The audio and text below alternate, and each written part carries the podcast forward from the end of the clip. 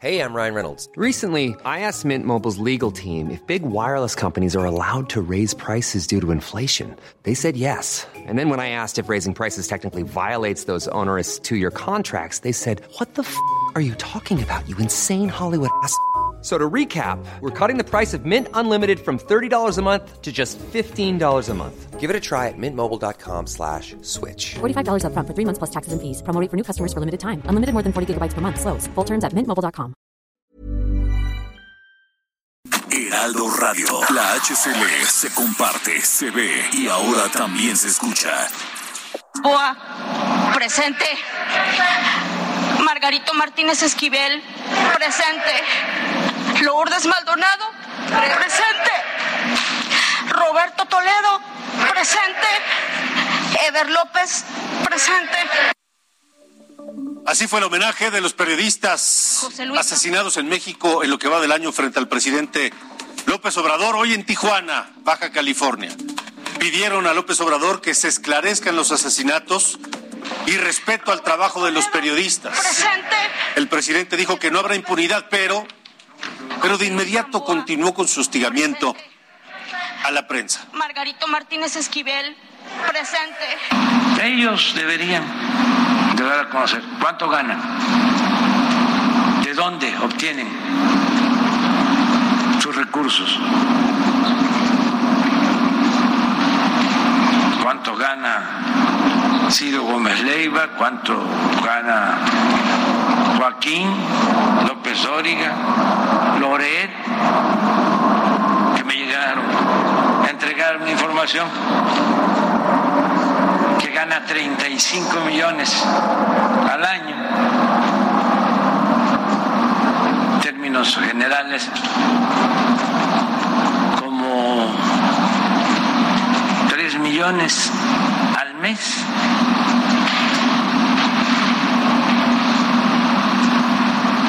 Pero más es sus ingresos. ¿Cuánto gana Jorge Ramos? Hasta con Jorge Ramos se metió el presidente López Obrador, que mientras él sigue en su pleito con la prensa, con los medios, con los periodistas, los otros poderes de la Unión hablaron y respaldaron el trabajo de los periodistas mexicanos. Habla el presidente, el ministro presidente de la Suprema Corte de Justicia de la Nación, Arturo Saldívar. Quiero expresar de manera muy firme mi respeto, mi solidaridad con las y los periodistas de México ante los homicidios que han venido ocurriendo las últimas semanas. Pero no fue el único, no fue el único. Sofía García, ¿cómo estás? Buenas ¿Cómo estás? Muy buenas noches, Alejandro. Exacto, no fue el único. Ricardo Monreal, también coordinador de los senadores de Morena, respaldó a los periodistas. Y aquí sus palabras. Respeto a todos los medios de comunicación, a todas las comunicadoras y comunicadores. Les reiteramos en Morena nuestro respeto. Y el fiscal general de Oaxaca, Arturo Peinberg Calvo, anunció que el Estado también contará por primera vez con una fiscalía especializada en atención a delitos contra periodistas. Lo anterior lo dijo ante la precaria situación de inseguridad que viven los periodistas y que alcanzó el homicidio de Ever López el pasado jueves allá en el municipio de Salina Cruz. Y este asunto de la constante agresión desde la presidencia de la República a la prensa mexicana, a los periodistas mexicanos, está ya siendo objeto de atención en otros países del mundo. Y ahorita vamos a ver por qué. En su edición digital, este día el periódico El País dio a conocer un video al que tuvo acceso de manera exclusiva sobre el asesinato de un periodista, Roberto Toledo, el pasado 31 de enero. Y vea usted lo crudo de las imágenes de este crimen ocurrido con toda impunidad en Zitácuaro, Michoacán.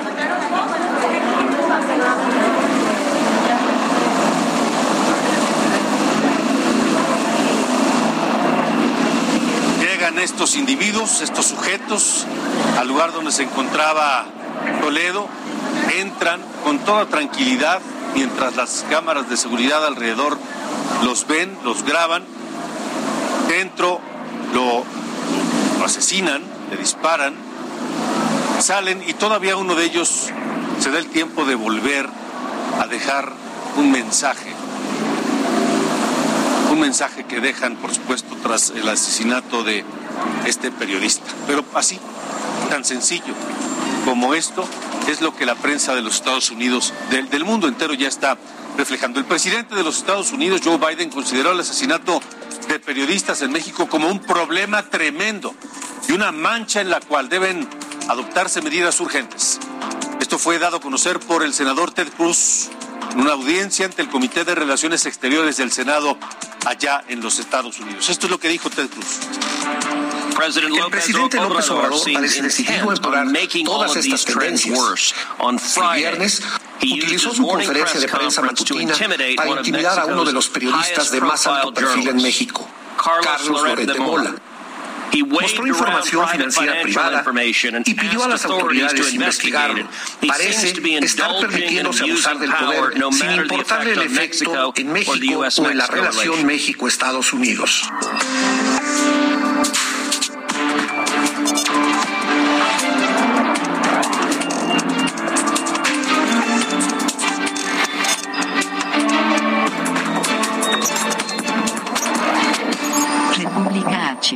Alejandro Cacho.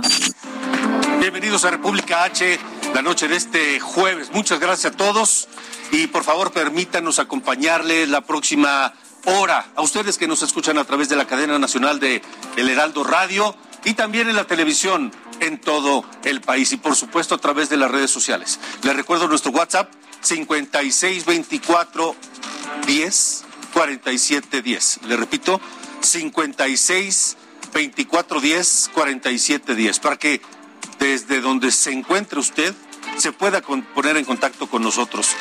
Como mucha gente que lo hizo anoche para darnos a conocer eh, estos anuncios espectaculares que de pronto invadieron muchos lugares de la República Mexicana en apoyo al presidente López Obrador y a, su, a la revocación, al proceso de revocación de mandato que eh, se estará llevando a cabo el próximo 10 de abril. Así que gracias a todos. Son las 8 con 6. Guerrero, en República H. Y mientras continúa este choque, esta pugna desde la presidencia de la República con la prensa mexicana, los temas importantes ahí están. Los, los, los problemas que nos afectan a todos los mexicanos siguen y pareciera que nadie les da la importancia que tienen. En Guerrero, elementos de la Secretaría de la Defensa Nacional, de la Guardia Nacional y de la Policía de Guerrero fueron retenidos por habitantes del municipio de Quechultenango. La historia la tiene mi compañero Carlos Navarrete, a quien saludo esta noche. Carlos, adelante. Alejandro Sofía, buenas noches, buenas noches al auditorio. Efectivamente, comentarles que pobladores del municipio de Quechultenango retuvieron por espacio de cuatro horas a soldados y policías ministeriales que realizaban operativos de seguridad en la comunidad de Tlanicuyulco. Ante esta situación, acudieron al lugar el comandante de la 35 Zona Militar, Enrique Martínez López, y el secretario de Seguridad Pública, Evelio Méndez, para negociar la liberación de los agentes. Los soldados ministeriales fueron retenidos alrededor de las 7 de la noche. Los pobladores los interceptaron en una comunidad del municipio y posteriormente los llevaron caminando a la cabecera municipal en donde fueron retenidos. Uno de los pobladores, quien hizo la función de vocero, acusó a los agentes de seguridad de robo, hostigamiento a las mujeres y niños y de mantener vigilados varios domicilios. Además, varias mujeres afirmaron ser víctimas de acoso sexual por parte de los militares. Ambas corporaciones llegaron a Quechultenango el fin de semana pasado para realizar recorridos en los poblados del municipio de Quechultenango, donde tiene presencia el grupo delictivo Los Ardillos. Para la liberación de los retenidos, el secretario de Seguridad Pública y el comandante de la 35 Zona Militar firmaron una minuta en la que reconocen que la seguridad del municipio recae en la ciudadanía y acordaron que si algún cuerpo policíaco o integrantes de las Fuerzas Armadas realizan operativos dentro del municipio, tendrá que ser acompañados por la Policía Municipal. Comentar que justamente la policía de este municipio ha sido señalada en reiteradas ocasiones de estar vinculada al grupo delictivo Los Ardillos. También se comprometieron a liberar a un ciudadano que fue detenido presuntamente sin motivo alguno y justo luego de firmar la minuta todos los agentes fueron liberados y comentarles que a pesar de que fueron retenidos, a ninguno le fue retirada su arma de cargo. Así que mi reporte. Gracias, Carlos. Gracias. Buenas noches. Buenas noches. Y a propósito de la violencia que se vive en el país, hablemos ahora de Nayarit, pero antes saludamos a quienes nos escuchan a través del Heraldo Radio en Tepic por el 96.1 de FM. Allá una balacera en Ixtlán del Río, Nayarit, dejó a tres hombres muertos. Los hechos sucedieron en el centro histórico entre sujetos a bordo de dos camionetas de grupos criminales rivales que, bueno, pues hasta ahora no han sido detenidos. La entrevista en República H. Y vamos a Sonora, donde le reportábamos anoche, aquí en República H, se vivió una, una noche de pesadilla por la incursión de grupos armados y el enfrentamiento que duró horas allá en Caborca, Sonora, cuya población pues eh, esta noche vuelve a vivir con la pesadilla de, y la incertidumbre de qué es lo que va a pasar. Hay prácticamente ya un toque de queda allá en, en Caborca luego de estos hechos. Por fortuna, el hijo de un periodista que fue secuestrado allá en Caborca fue encontrado con vida eh, en un momento más, eh, espero podamos retomar la comunicación con el presidente municipal de Caborca, allá en Sonora, quien pues ha tenido que enfrentar prácticamente, prácticamente solo, sin ayuda alguna, eh, esta situación. Y fíjese qué curioso, Caborca está apenas a unos metros de un cuartel de la Guardia Nacional que apenas inauguró el presidente López Obrador hace algunas semanas. La pregunta es por qué se tardaron tanto en llegar en auxilio de la población en Caborca. La pregunta es por qué mientras en Caborca hubo enfrentamientos, balaceras, persecuciones durante toda la noche, seis horas duró toda esta pesadilla, las guardias, las guardias federales, la ayuda llegó pues seis horas después o, ocho horas después. Esa es la gran pregunta que hasta este momento nadie ha podido responder. En cuanto tengamos la comunicación con el presidente municipal de Caborca, estaremos, estaremos con él. Pero vamos a hablar de Veracruz. Allá en Veracruz nos siguen en Coatzacoalcos por el 99.3 de FM. La Fiscalía General de la República ganó en primera instancia la extradición de Karime Macías, la ex esposa del exgobernador veracruzano Javier Duarte de Ochoa. Un periodista que ha seguido desde el principio este asunto es Víctor Hugo Arteaga, quien hoy nos tiene un reporte completo, una, crónica de, de qué significa este fallo allá en Londres. Víctor Hugo, me da mucho gusto saludarte. Buenas noches.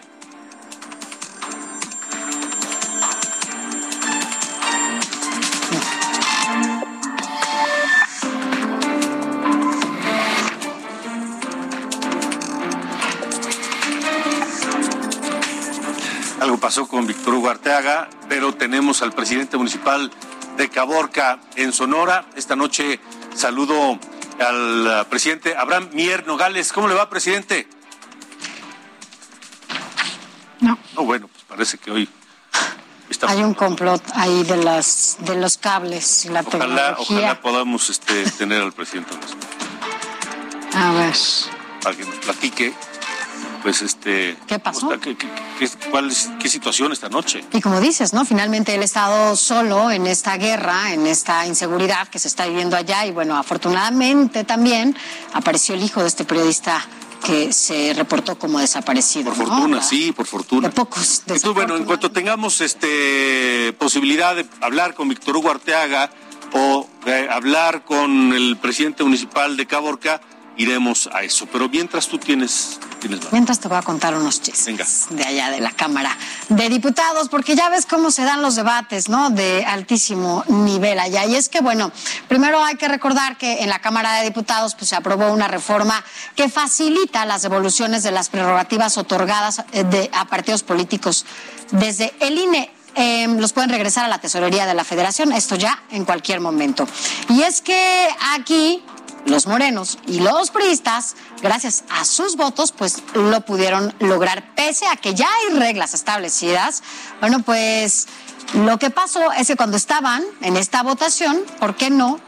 Estaba presidiendo Sergio Gutiérrez, que es el presidente de la mesa directiva, y recibió una llamada de teléfono, ¿no? Me llamó así, yo te llamo por teléfono. ¿Plena sesión? ¿Cómo estás? No, sí. Y entonces, ah, no, pues fíjate que quiero votar quiero votar a favor de esto, de los eh, partidos para que podamos regresar dinero cuando pues haya alguna situación, pues lo regresamos ya después de que nos dieron nuestro dinero. Pues la recibió del parte el coordinador de, eh, del PRI, eh, Moreira, de Rubén Moreira, y vamos a escuchar lo que le dijo en esta llamada al presidente de la mesa directiva para que usted tenga este testimonio. Rubén Moreira no ha podido votar por su dispositivo y tampoco puede tener acceso al Zoom, pero está marcando por teléfono y le pediré que manifieste su voto en este sentido. Adelante, diputado Moreira. Diputado, adelante. Rubén Moreira, PRI a favor. Gracias, diputado. ¿Con qué fundamento la presidencia retomó un voto emitido por un diputado de esta fracción parlamentaria vía telefónica que no fue realizado vía Zoom, tampoco en la aplicación y mucho menos de manera presencial? El fundamento solamente.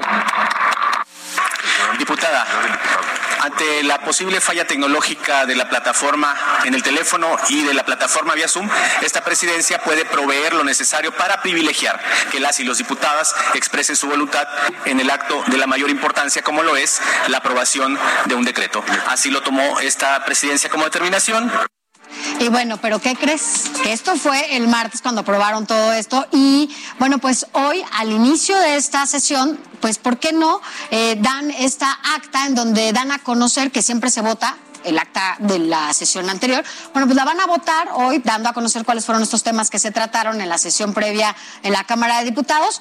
Y resulta que ponen en esta acta que Rubén Moreira había votado a través de Zoom cuando no, no era cierto. O sea, falsificaron o pusieron información que no era real en esta acta y tenía que votarse en todo el Pleno, a lo que, bueno, Movimiento Ciudadano y parte de la oposición se opuso. Vamos a escuchar lo que dijo Ivonne Ortega. Presidente, precisamente por eso no queremos que se dispense la lectura, porque tiene un error y es un error muy grave. En el acta dice que en la sesión anterior el diputado Rubén Ignacio Moreira Valdés votó a través de la plataforma Zoom y todos los diputados que estaban presentes, los que estaban conectados, se dieron cuenta que no, no votó bajo la plataforma Zoom, votó en una llamada personal al celular del presidente que estaba en ese momento presidiendo el Pleno y que en ese momento lo comunicó a través del micrófono.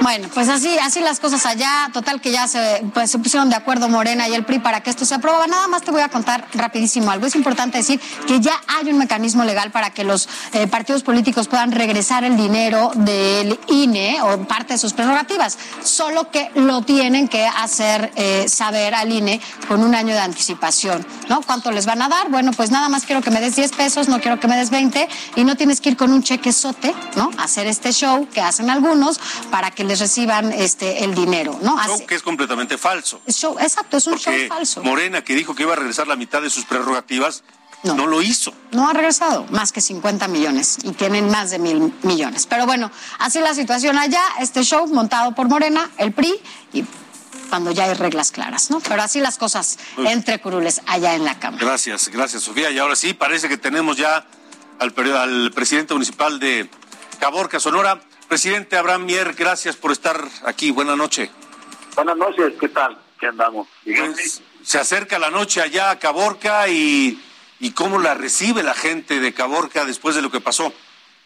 Pues después de lo que pasó, pues ahorita eh, afortunadamente, pues al otro día de, que pasó ese suceso en la madrugada, pues luego llegó un helicóptero de la Guardia Nacional y, y en las ya a las ocho, ocho, nueve de la mañana empezaron a llegar los primeros soldados y pues ya ya se tomó la tranquilidad, ¿no? Y pero yo tomé la decisión de decirle a la gente que al que quisiera resguardarse todas las noches a las 10 de la noche eh, ya nadie en la calle, ni taxista ni nadie, ni, y afortunadamente pues es, una ciudad muy unida y la verdad que todo el mundo pues atendió el llamado, ¿no? Fue como un toque de queda voluntario por parte pues de la presidencia municipal y de los propios habitantes de Caborca. ¿Por qué se tardó tanto en llegar la la ayuda federal. No se entiende porque además muy cerca de Caborca hay un cuartel de la Guardia Nacional. Así es, y, los soldados también muy cerquita. Pues esas investigaciones son las que tiene que hacer la, el gobierno, ¿no?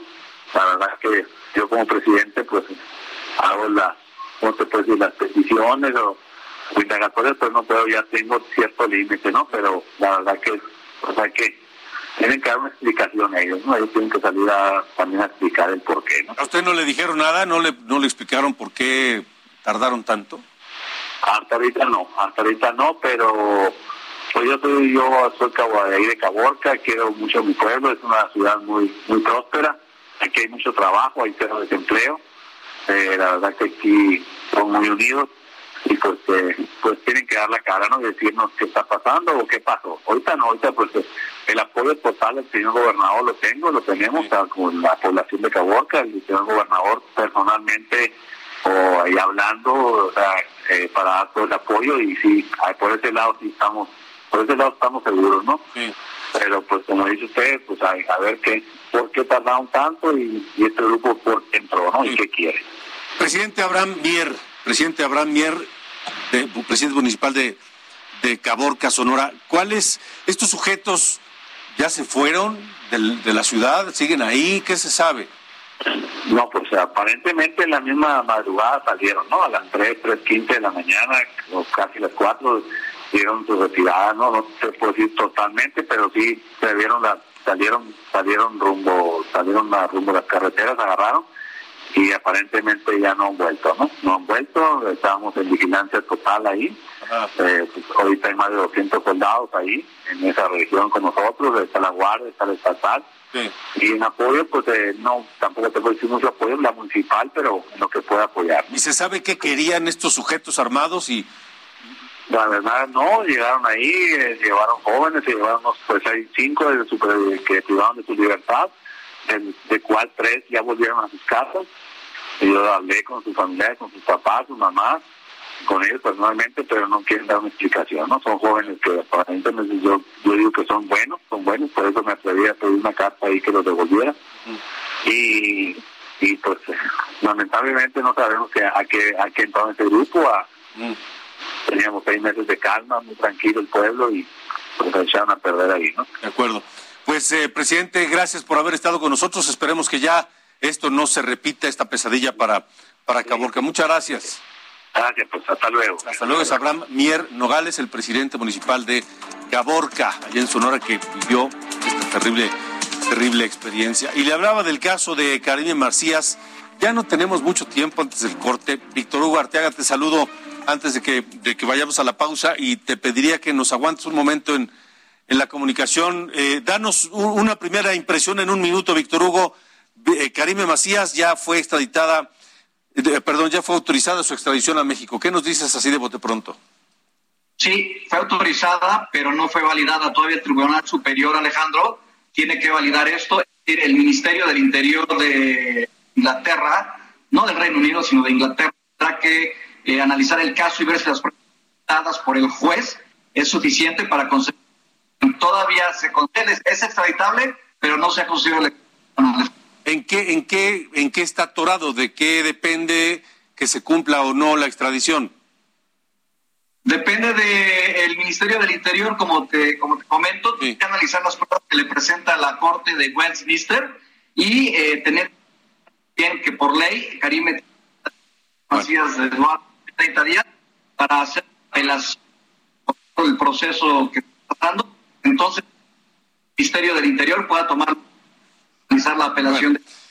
Víctor Hugo, déjame hacer una pausa y regresamos a que nos expliques eh, los detalles detrás de la extradición de Karime Macías, por favor. Es eh, Víctor Hugo Arteaga, un periodista que desde el primer momento, es más, desde antes de que dejara Javier Duarte el gobierno de Veracruz, desde que la propia Karime Macías era la titular del DIF veracruzano, él comenzó a documentar todas las irregularidades y todos los movimientos eh, extraños de triangulaciones de dinero, de empresas fachadas, de, tanto del gobierno de Veracruz como del DIF veracruzano. Él tiene toda la película y por eso queremos platicar con él. Esto es República H. Recuerde escribirnos, recuerde eh, mandarnos sus mensajes a través del WhatsApp de República H esta noche eh, de jueves. Vamos a una pausa, es el 56 24 10 47 10 para que nos escriba. Regresamos.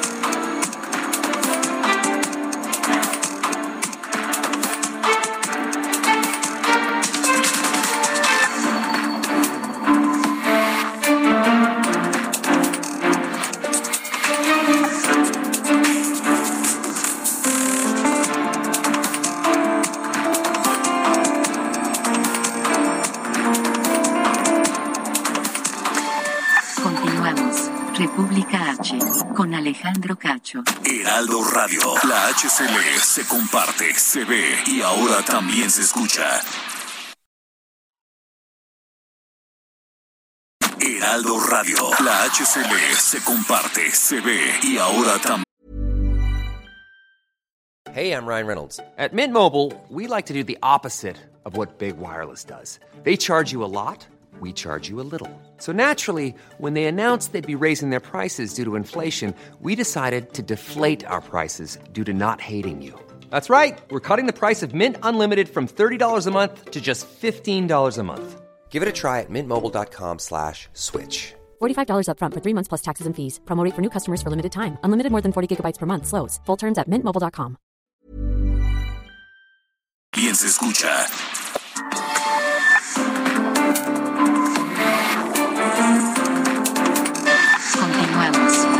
República H, con Alejandro Cacho.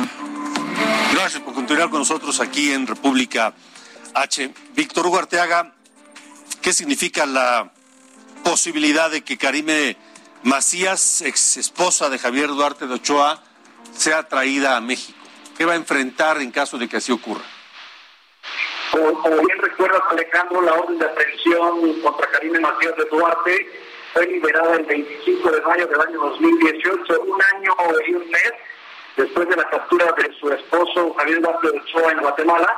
Ella viajó cinco días después, el 22-23 de mayo del 2017, a Inglaterra vía Colombia y desde entonces, desde el 2018, el 25 de mayo, le fue tirada una orden de aprehensión por la Fiscalía General del Estado de Veracruz. A Karine Macías se le acusa formalmente de ordenar pagos por 112 millones de pesos, eh, Alejandro, a seis empresas fantasma. Las empresas del DIF que, que logramos documentar eh, pues son eh, el grupo Balcán SASD, el Prefacio SADCD, Abastecedora Rompre SASD, la favorita de los artistas, que se llama Centro de Recursos de Negocios CRN SASD, Hasta Servicios Múltiples SASD y Ansara SASD. Todas estas empresas, Alejandro, te recuerdo, que aparecen etiquetadas por el Servicio de Administración Tributaria, como empresas simuladoras de operaciones, es decir, básicamente empresas fantasmas. Eh, nuestras investigaciones periodísticas a lo largo de todos estos años confirmaron, Alejandro, que eh, en total fueron 415 millones de pesos a 33 empresas fantasmas los que fueron desviados desde el DIC de Karime Macías de Duarte. Esas 33 empresas, eh, Alejandro, pues pertenecen a una red de 400 empresas más concluidos por el contador público veracruzano Víctor López Gatús, el hermano de las empresas de la administración eh, de artistas, que más o menos lograron desviar alrededor de 4 mil millones de pesos de esas empresas. El operador principal, Alejandro, en toda, esta trama, pues como bien lo sabe, se llama eh, el arquitecto de todo esto, Tarek Atalá, al que la ley le concedió criterios de oportunidad y jamás ha tenido que verse involucrado. ¿Qué viene, Alejandro? Bueno, pues hoy el juez de la Corte allá en Westminster, eh, Paul Goldstein, eh, concedió esta extradición. Dijo que básicamente Karina eh, Macías es extraditable. De esta manera, eh, la FGR de México, según este juez, aportó todos los datos, todas las necesarias para considerar que en México sí se puede seguir un caso por fraude desde el DIF de la Cruz contra Karina Macías. Alejandro, según este juez británico, hoy ha turnado el caso al Ministerio del Interior con los titulares William eh, Langton y es, eh, de acuerdo a las leyes de Inglaterra, eh, será la persona que tome la decisión final en unos 45 días aproximadamente de si es o no eh, bueno el proceso de extradición de Karime Macías. Todavía van a esperar a que por ley ella tiene 30 días hábiles para, para, para esperar con su equipo de abogados acá en México, Marco del Toro, eh, su, su, pues, su reclamación a esta decisión de juez y van a, van a apelar en los próximos días para tratar de alegar un poco más el proceso. Sin embargo, hay, hay un límite aproximadamente de 45 días, eh, Alejandro, para que se tome la decisión definitiva si se extradita o no a Karine Macías. Si se extradita, Alejandro, eh, la FGR la va a trasladar a México y un juez de control la va a recibir en el Centro de Readaptación Social Femenil de Morelos, donde está pintado el caso, para poder eh, empezar a, a, decir si se le vincula o no a proceso. Básicamente, esto es lo que viene para Karine Macías de Duarte, Alejandro. Gracias, Víctor Hugo. Buenas noches. Fuerte abrazo, gracias. Igualmente, buenas noches. Saludo a quienes nos escuchan Morelia en el 1240 de AM. ¿Cómo va el tema de las del aguacate y de las exportaciones de aguacate michoacano a los Estados Unidos que se suman también las exportaciones de mango? La Secretaría de Gobernación ya intervino en el caso, ya aparentemente se brindará seguridad a los traslados de cargamentos de aguacate. Gracias, gobernador Alfredo Ramírez Bedoya, por estar esta noche con nosotros. Alejandro, eh, buenas noches, eh, saludo al auditorio, a tus órdenes. Hablamos hace unos días eh, y decían, bueno, estamos trabajando ya y, había un avance y todo. ¿Cómo va el tema? Bueno, tuvimos reuniones este martes, eh, ayer miércoles. el martes tuvimos reunión aquí en la Secretaría de Seguridad Pública del Estado, con la Guardia Nacional, con la Delegación de Seguridad eh, que fue enviada por la Embajada de los Estados Unidos en México. Eh, el ayer miércoles fue la reunión ya en la Asociación de Productores y Empacadores de Aguacate de Michoacán, la PEAM, en Uruapan. Eh, esas dos reuniones ya nos llevaron a, un, eh, a una propuesta de, acuerdo, a un memorándum de seguridad que está propuesto, elaborado, que contiene tres puntos para poder brindar de manera permanente eh, seguridad, eh, inteligencia, eh, información para prevenir estos casos de amenazas o de alguna situación que genere riesgo para los inspectores del Departamento de Agricultura de los Estados Unidos, la ayuda, y este, que son vitales para la exportación de productos agropecuarios a los Estados Unidos, principalmente el aguacate, aunque hay otros como el caso del mango, el caso del limón, aquí en, Michoacán. Eh, para nosotros es fundamental eh, restablecer el comercio del aguacate a los Estados Unidos. Se el año pasado casi, casi 3.100 millones de dólares de exportaciones solamente de aguacate para los Estados Unidos. Eh, son cerca de 400.000 empleos directos y indirectos que genera la cadena productiva y la propuesta ya la tiene, por supuesto, la Embajada Norteamericana, la están revisando y bueno, hay que hay que esperar ¿no? Este, algunas horas, algunos días para que nos eh, den eh, su punto de vista y la propuesta que trabajamos. Yo tengo mucha confianza porque el ministro consejero de Seguridad, eh, Timothy, este, adscrito a la embajada, vio con muy buenos ojos este, esta propuesta. Estamos a espera de que nos den ahora sí que luz verde para esta iniciativa del memorándum de seguridad y se restablezcan los trabajos de los inspectores de Yusta. Gobernador Alfredo Ramírez Bedoya, por, supuesto, si se aprueba este plan y se brinda la seguridad, muy bien, pero no puede ser una solución definitiva. Habría que tomar acciones que, entiendo, no le corresponden del todo al gobierno de Michoacán para evitar que siga la amenaza del crimen organizado a los productores, ¿no? No, si nos corresponde a nosotros, este, Alejandro, nos corresponde totalmente a nosotros este, brindar seguridad no nada más a los inspectores de, del Departamento de Agricultura de Estados Unidos, sino también a los inspectores de Sanafica, de, de, la Secretaría de Agricultura de a los propios productores de aguacate, a los empacadores, es decir, este, a toda la cadena productiva.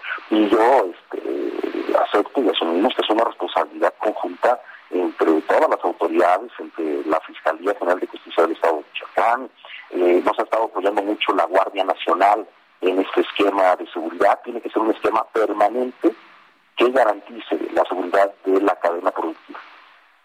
Em, ¿Están trabajando ya en un plan que permita precisamente llegar a ese estatus en el que no haya necesidad de, de, vigilancia especial a los cargamentos y que los productores puedan trabajar con toda libertad como debería de ser? Sí, estamos trabajando en eso, ya tenemos un planteamiento, eh, una estrategia, una táctica, varias tácticas para eh, lograr eh, este tema. Hay que también reconocer que eh, el aguacate michoacano es el único que se puede exportar a Estados Unidos y por lo tanto, pues bueno, tenemos este, una alta exposición a algunas situaciones que puedan representar algún tipo de riesgo y estas hay que hay que adelantarnos a esos riesgos, hay que controlarlos y sobre todo solucionarlos para darle garantía a, toda la cadena productiva del aguacate. Muy bien, pues gobernador Alfredo Ramírez Bedoya, le aprecio mucho que que haya estado con nosotros nuevamente y vamos a seguir atentos de lo que pase. Alejandro, este, saludos, saludos a todo el auditorio y muchas gracias por la oportunidad de comunicarnos. Igualmente, gracias, buenas noches. Son las 8.31.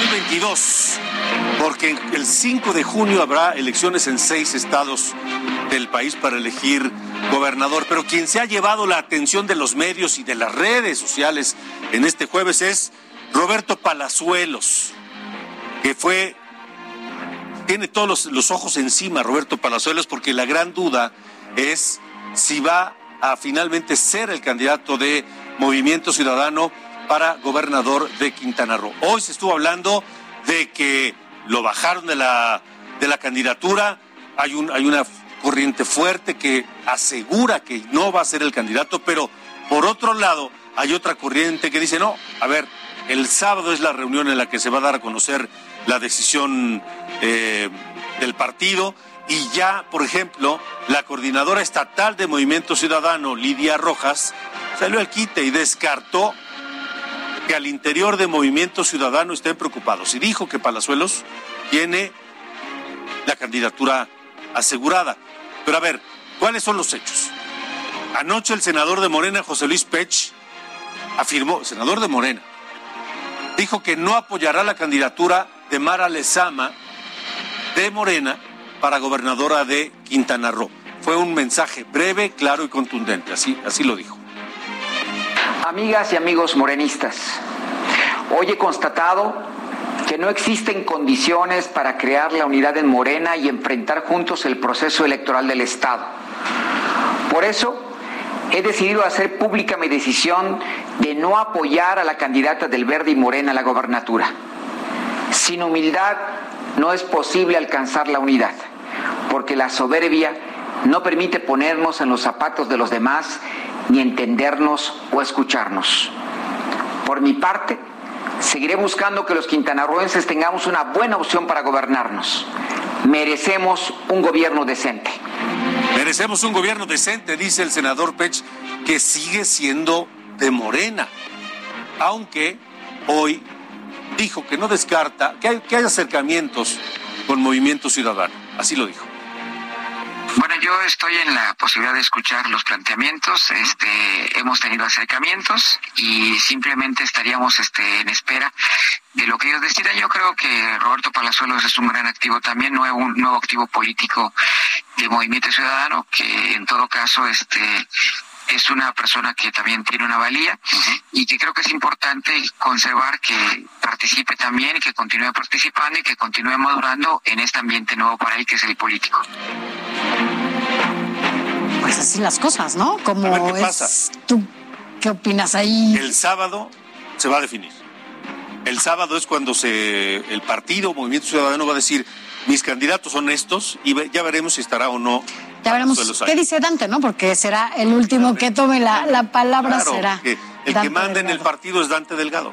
Así es. Así que bueno, pues aquí, aquí lo estaremos dando a conocer en Ruta 2022. El próximo lunes. El lunes. Y bueno, a propósito de Ruta 2022, ahora vámonos hasta Oaxaca porque ahí el Tribunal Electoral Federal solicitó al Tribunal Electoral de ese estado investigar a fondo la queja de la senadora Susana Harp por la designación de Salomón Jara como candidato único de Morena a la gubernatura. Y es que ahora es el Tribunal de Oaxaca está obligado a emitir una nueva sentencia con perspectiva de género. Así allá en Oaxaca y en otros temas, bueno, pues el Senado de la República aprobó ya la licencia solicitada por el legislador morenista José Ramón Enríquez para ya separarse de su cargo. Enríquez precisó que, bueno, solicitó esta licencia en virtud de sus aspiraciones políticas para contender así ya por la gubernatura de Durango. Y en más información, también el zapoteco Mauricio Cruz será el primer candidato indígena independiente que buscará la gubernatura de Oaxaca. Él es originario del municipio de Abejones. Es impulsado por organizaciones y asambleas comunitarias. Así lo informaron los presidentes municipales de Santiago Huaclilla y Santa María Yosoyua. Así las cosas en Ruta 2022. Son las 8 con 43 minutos. Esto es República H. Anoche le dimos a conocer aquí en República H que en plena veda electoral, usted pronto aparecieron espectaculares en varias ciudades de Tamaulipas con la imagen del presidente López Obrador apoyándolo de cara a este proceso de revocación de mandato programado para el próximo 10 de abril. Y le pedimos a ustedes que nos sintonizan en cualquier lugar de la República Mexicana si sabían de algunos otros sitios en donde aparecieran estos mismos espectaculares y que nos lo hicieran saber a través de nuestra línea de WhatsApp. Así es. Y la respuesta fue impresionante. Impresionante e inmediata. Y aquí está. Través del WhatsApp que República H pone al servicio de nuestro auditorio, televidentes y radioescuchas nos hicieron llegar más reportes de espectaculares con la imagen del presidente Andrés Manuel López Obrador promoviendo la consulta por revocación de mandato en algunos estados de la República. Esta propaganda política no está permitida porque nos encontramos en periodo de veda electoral, es decir, de acuerdo al artículo 33 de la Ley Federal de Revocación de Mandato, toda la propaganda gubernamental debe suspenderse hasta el próximo 10 de abril. Desde Durango nos llegaron dos reportes ciudadanos. El primero revela que en Gómez Palacio hay por lo menos tres espectaculares ubicados en la Avenida Ejército Nacional. El segundo reporte menciona que en un trayecto de menos de 10 kilómetros pudo haber al menos cinco anuncios alusivos al presidente López Obrador. Desde Oaxaca también llegaron dos reportes. El primero denuncia un anuncio ubicado en la avenida que cruza el aeropuerto de la ciudad de Oaxaca. En tanto, en un segundo se habla de un anuncio colocado en el municipio de Juchitán. Esto en la costa de Oaxaca. Uno más fue enviado desde Pachuca Hidalgo, donde destacan que el anuncio espectacular promueve la imagen del presidente e incluso cuenta con alumbrado para que pueda verse de noche. Y casualmente es la misma imagen en todos lados. A ver si podemos volver a ver eh, la, la, la, la, esta, imagen, el espectacular. Este Sí, sí, sí, de todos los espectaculares eh, publicados en distintos lugares del país, porque todos son iguales todos son idénticos y casualmente aparecieron simultáneamente en distintos sitios del país. Llámenos y mándenos sus mensajes, díganos lo que quiera a través de la línea de WhatsApp que tenemos. Así es, es importante, comuníquese con nosotros, nosotros ya lo vio, vamos a tener esta respuesta con usted. 5624 1047 10 es nuestro WhatsApp.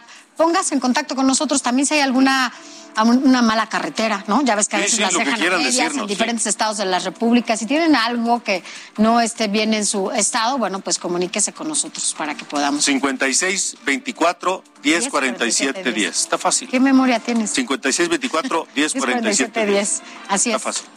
Así es. 8 con 46.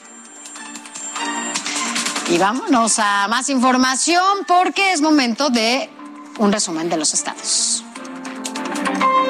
Nueve funcionarios de León, Guanajuato, fueron llamados a declarar por el cobro de moches en efectivo a empresas. Se encontraron al menos 19 convenios de reciprocidades identificadas por la Contraloría actual, pero corresponden a la administración pasada de Bárbara Botelo, por lo que la expresidenta municipal dijo que en su gobierno no se cobraron moches. Luis Crescencio Sandoval, titular de la Secretaría de la Defensa Nacional, dio a conocer que los homicidios en Baja California están a la baja. Sin embargo, el Estado ocupa el segundo lugar en la incidencia del delito a nivel nacional. Ante esto, la Sedena implementó una estrategia de seguridad en 50 municipios de la República. De los nueve estados, Baja California tiene un 17% de reducción de, homicidios y eh, eh, solamente eh, por abajo de Quintana Roo, que tiene el 18% de los más altos, aquí tenemos el 17%, y solamente Estado de México, Michoacán y Zacatecas son los estados que este, siguen hacia la alza. Luego de la renuncia del fiscal del Estado de México, Alejandro Gómez Sánchez, el grupo parlamentario del PAN en el Congreso local aseguró que no permitirán la designación de un fiscal a modo, por lo que el nuevo titular deberá cumplir con un perfil institucional, estar preparado y además conocer la entidad y la Fiscalía mexiquense. En San Jacinto Huizquilucan se registró una explosión de pirotecnia, la cual dejó a una persona muerta y dos más lesionadas. De inmediato, Protección Civil y bomberos acudieron a atender el incendio. Por su parte, el ayuntamiento declaró que la fiscalía determinará las causas y puntualizó que en el municipio no hay permisos para el manejo de pirotecnia.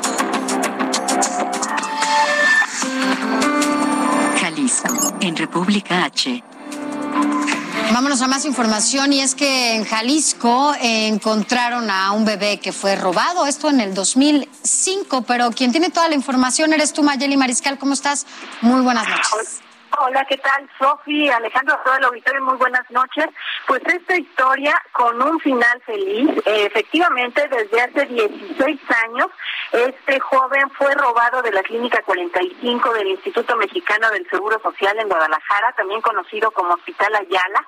Y bueno, Chavito, así fue como lo nombraron sus padres, eh, pues fue robado, sustraído de este hospital y desde entonces los padres pues estaban en su búsqueda fue en septiembre del año pasado cuando se acercaron al Instituto Jalisciense eh, de Ciencias Forenses para actualizar eh, los rasgos, sobre todo la ficha eh, de su búsqueda, de acuerdo ya a su edad. Y esto, pues luego de que se localizó también a otra bebé que fue robada del hospital de Soquipan, les trajo la esperanza de poder encontrar a su hijo. Y fue así que, pues una vez renovada esta ficha, eh, a través de las redes sociales se difundió, los padres de familia estuvieron también solicitando el apoyo de todos los ciudadanos. Fue eh, una llamada anónima quien eh, les alertó que tenía conocimiento de dónde se encontraba este joven, tenía la dirección y bueno, le dejó todos los datos, incluso fotografías al padre de familia, quien se acercó a las autoridades y pues bueno en conjunto realizaron este eh, pues este operativo para rescatar al joven. Fue llevado a Ciudad Niñez en donde le realizaron eh, pues las confrontas genéticas y una vez eh, que tuvieron los resultados pues dio totalmente eh, compatible. Se confirma 99.99% que Chavita pertenece a la familia Macías López, de donde fue sustraído, repito, en el 2005 y bueno ya eh, las autoridades también están llevando a cabo pues todo lo que tiene que ver en materia psicológica el apoyo tanto para sus padres como para él. Y eh, pues el trámite para ya ser entregado y que pueda estar con su familia. Así es que pues eso es la información prácticamente una historia eh, de película, de novela, que llega a un final feliz. Todavía hacen falta bastantes personas desaparecidas que se localizan en Jalisco, pero bueno, esta es una luz de esperanza para todos ellos. Así es, es una buena noticia. Gracias, Mayeli Mariscal. Muy buenas noches. Excelente noche. Gracias, buenas noches. Las cifras COVID. Las cifras COVID. En República H. Las cifras no se han movido mucho. Sara, ¿cómo nos fue hoy? De acuerdo con la Secretaría de Salud, en las últimas 24 horas se reportaron 21.565 nuevos contagios y 470 defunciones por COVID-19 en México. No se mueven, 21.500, 20, 20, 21.000, 22.000 no se mueven y por desgracia los, los fallecimientos tampoco bajan de manera importante por el COVID en el país. Pero el discurso oficial dice que vamos de salida. La realidad, la realidad dice que no. Vamos al Congreso del Estado de México porque pues allá los diputados se llevan muy pesado entre ellos. Hoy el diputado del PAN Francisco Santos y el de Morena Ariel Juárez pues se aprovecharon la tribuna para lanzarse insultos de todo tipo Este es el momento. Ahorita que baje me lo dices de frente. No tienes nada. Ahorita que baje me lo dices de frente. Le pido Ahorita que baje me lo dices de frente. Respeto, diputado. Le pido respeto al proponente, diputado. Sí te lo digo. Recordando los familiares y Gracias por todo, gracias por habernos acompañado. Gracias, Sofía. Gracias a ti. Nos vemos mañana. Hasta mañana. Buenas noches.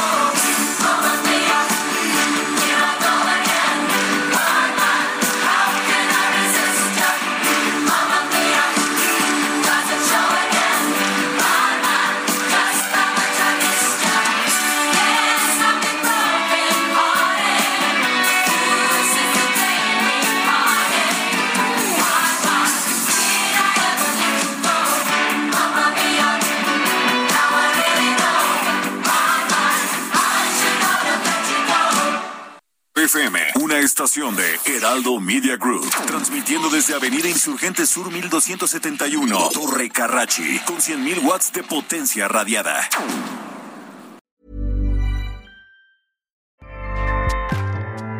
ACAST powers the world's best podcasts. Here's a show that we recommend. The Real Housewives is a guilty pleasure for most, but if you're looking to not feel guilty about that pleasure, tune in to Everything Iconic with me, Danny Pellegrino, where I break down all the messy moments and behind the scenes antics of Bravo's popular franchise. And on Everything Iconic, I also interview celebrity guests like Kelly Ripa, Kiki Palmer, Drew Barrymore, Cameron Diaz, and more about their guilty pleasures, their past work, and so much more. So if you're pop culture obsessed and find yourself watching way too much reality TV like me, tune in to Everything Iconic with Danny Pellegrino wherever you listen to podcasts. ACAST helps creators launch, grow, and monetize their podcasts everywhere. ACAST.com.